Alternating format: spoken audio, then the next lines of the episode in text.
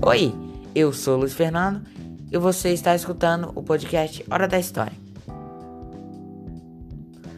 A história de hoje começa quando houve a separação da Igreja Católica, criando a Igreja Protestante, ou chamada nos dias atuais de Evangelho. Porém, antes dessa separação, aconteceram vários protestos feitos por muitas pessoas. Essas pessoas foram tratadas como heresias e levaram até a morte de muitos hereges.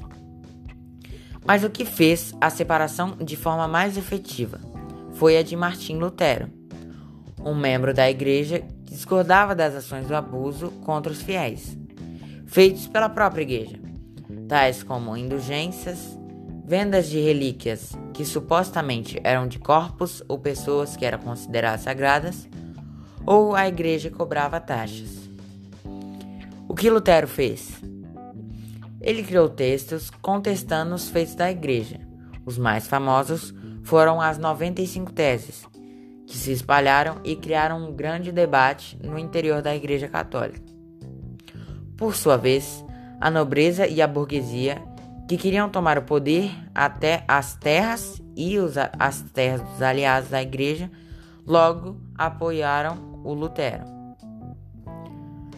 A Igreja Católica, numa tentativa de parar com tais acusações, excomungou Lutero, que criou uma nova igreja, a chamada Igreja Protestante.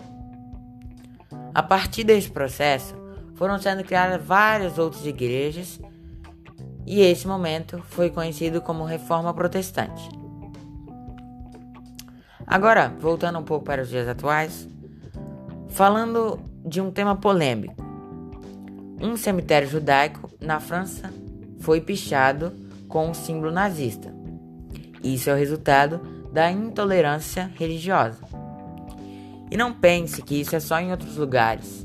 Aqui no próprio Brasil é recebido denúncias de intolerância religiosa a cada 15 horas. E um sistema calcula que 25% dos agressores são homens brancos e 25% das denúncias são feitas por praticantes das religiões de matrizes africanas. Em minha opinião, nem todos nós temos as mesmas ideias e os mesmos pensamentos. Porém, todos devemos ter em mente que não importa se é religião, gênero, sexualidade ou cor de pele, devemos sempre respeitar a todos como gostaríamos de ser respeitados porque ir contra a democracia só gera ódio e sofrimento. Esse foi o podcast de hoje e nos vemos em uma próxima. Tchau!